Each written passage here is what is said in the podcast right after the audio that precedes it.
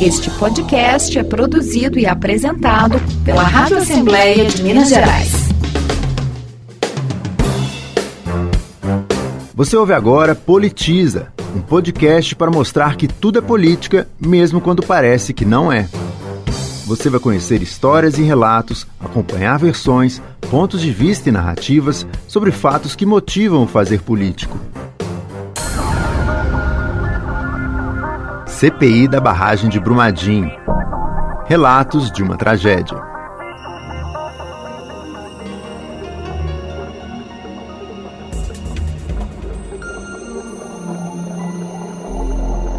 No dia 25 de janeiro de 2019, o Brasil se estarrecia com as imagens de uma avalanche de lama engolindo tudo pela frente em Brumadinho, região metropolitana de Belo Horizonte, Minas Gerais. Tempos depois, os números revelaram pelo menos uma parte da tragédia provocada pelo rompimento da barragem B1 da mina Córrego do Feijão, da mineradora Vale. 270 pessoas mortas, duas delas grávidas. Eu sou Graziele Mendes, jornalista da Rádio Assembleia, e essa é uma série de podcasts produzida a partir do que a CPI, da barragem de Brumadinho, a mais técnica comissão parlamentar de inquéritos já realizada pela Assembleia Legislativa de Minas, apurou sobre o desastre, quem os deputados apontaram como responsáveis e as propostas que eles apresentaram para mudar a história da mineração no estado.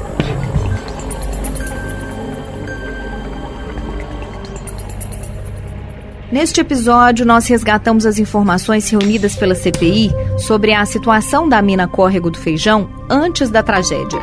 A barragem B1 estava desativada desde 2015 Antes disso, de acordo com o relatório da CPI, a Vale solicitou ao governo uma licença para esvaziar a barragem e reaproveitar os restos de minério. Nós não sabíamos que a barragem em si estava com problema, mas nós sabíamos que aquele complexo Feijão Jangada não poderia ter uma licença para continuar até 2032 sem antes fazer uma auditoria, ou que fosse uma avaliação ambiental integrada, porque as comunidades do entorno e a gente acompanhando via que muitas condicionantes não eram cumpridas, que informações eram omitidas, e tanto é que no estudo de impacto ambiental as pessoas disseram está errado esse estudo de impacto ambiental. Essa é a ambientalista Maria Tereza Corujo, do movimento Pelas Serras e Águas de Minas. Ela foi a única que, durante a reunião do COPAN, o Conselho de Política Ambiental votou contra a autorização para a mineradora Vale iniciar o descomissionamento da barragem B1. Descomissionamento é o esvaziamento da barragem e a licença que foi votada foi para os rejeitos de minério retirados pudessem ser reaproveitados pela Vale. A ata do Copan daquela reunião mostra que Maria Tereza Corujo tentou evitar essa autorização. Nós sabíamos que o Complexo Feijão Jangada da Vale tinha muitos problemas, tinha muitas ameaças até para o futuro daquela região em relação, por exemplo, à água, e nós ficamos dizendo não licencia, vai se tentar, tem que se ver isso direito.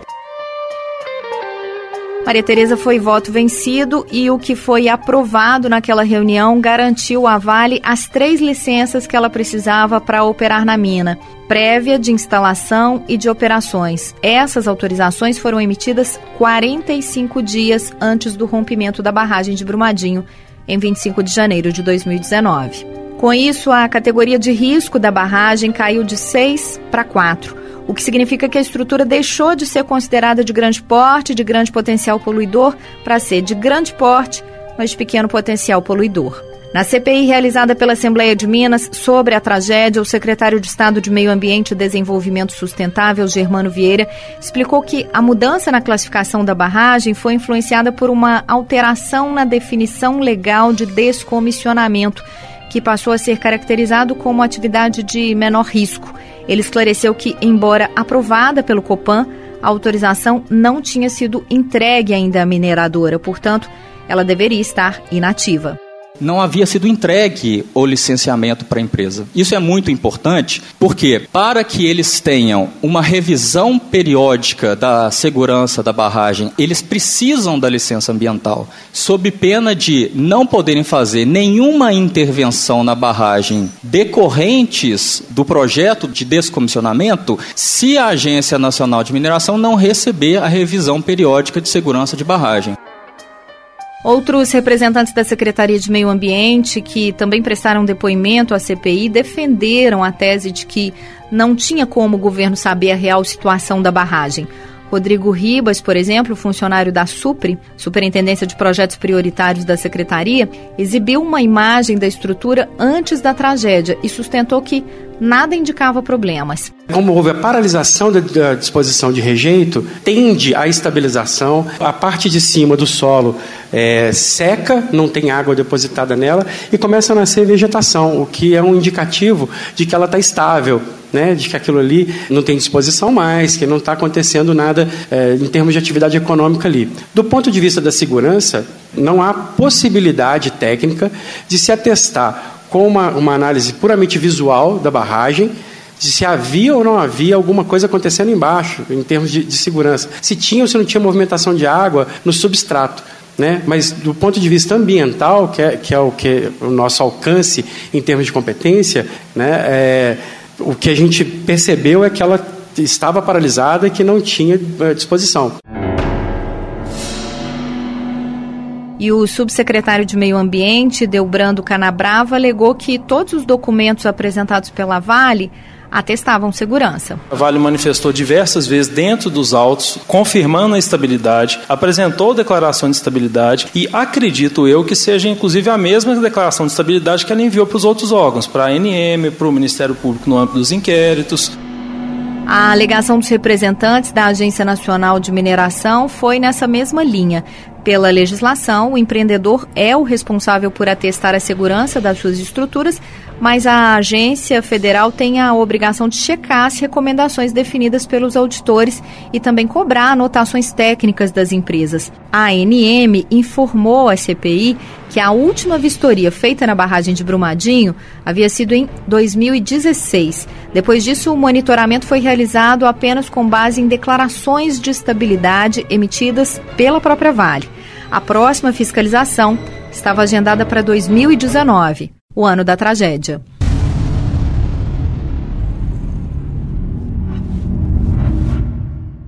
Servidores da Agência Nacional de Mineração revelaram que apenas três fiscais eram responsáveis pelo monitoramento de barragens no estado inteiro e precisavam confiar nas informações que recebiam.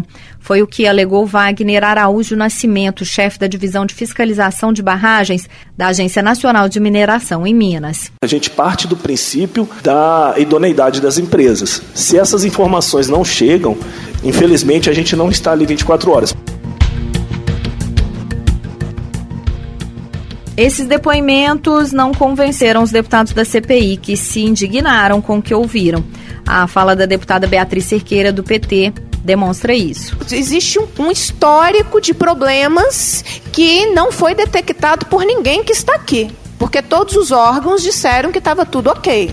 Então ninguém que está aqui identificou que teve nenhum problema naquela barragem. Mas as informações que foram trazidas por outros atores que fazem fiscalização disseram diferente de vocês. O deputado Bartoldo Novo chegou a ironizar a situação. A barragem realmente caiu?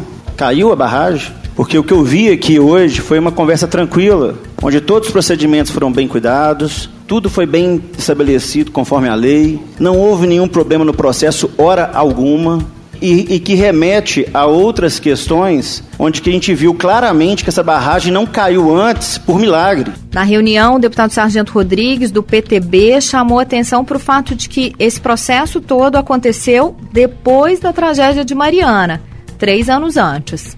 Será que não serviu para nada o episódio lá de final de 2015? Porque as falas estavam assim tão suave, porque estava dando a entender que a Vale conduziu todo aquele processo Em outra reunião, foram entregues aos deputados documentos reunidos pela Superintendência Regional do Trabalho de Minas Gerais, que identificam problemas na barragem da mina Córrego do Feijão desde 2002.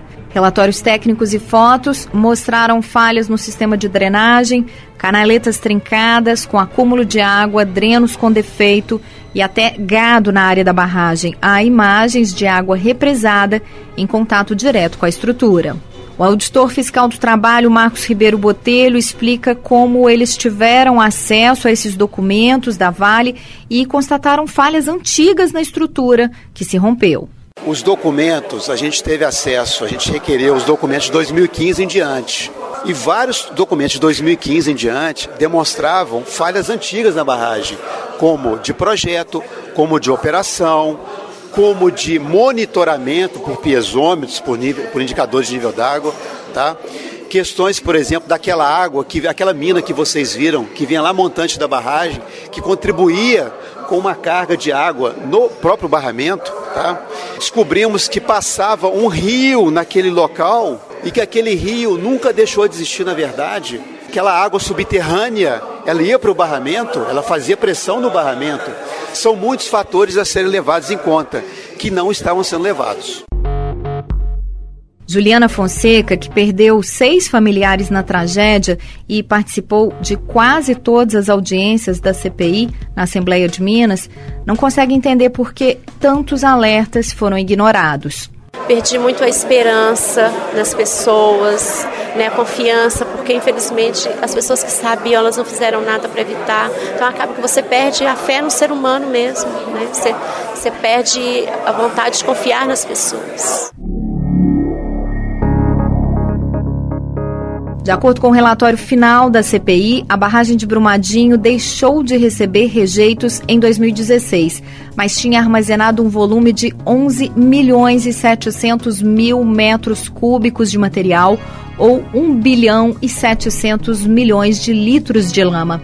Em resposta a um requerimento da comissão, a Vale informou que essa estrutura tinha 27 hectares, o equivalente a aproximadamente 27 campos de futebol, e 87 metros de altura quando se rompeu no dia 25 de janeiro de 2019. No episódio Os Acusados, nós detalhamos as causas da tragédia apuradas pela CPI e os nomes apontados pelos deputados como responsáveis pelo que aconteceu em Brumadinho.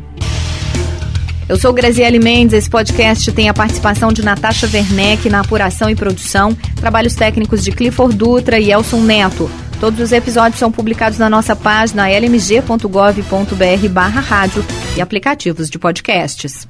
Este podcast é produzido e apresentado pela Rádio Assembleia de Minas Gerais.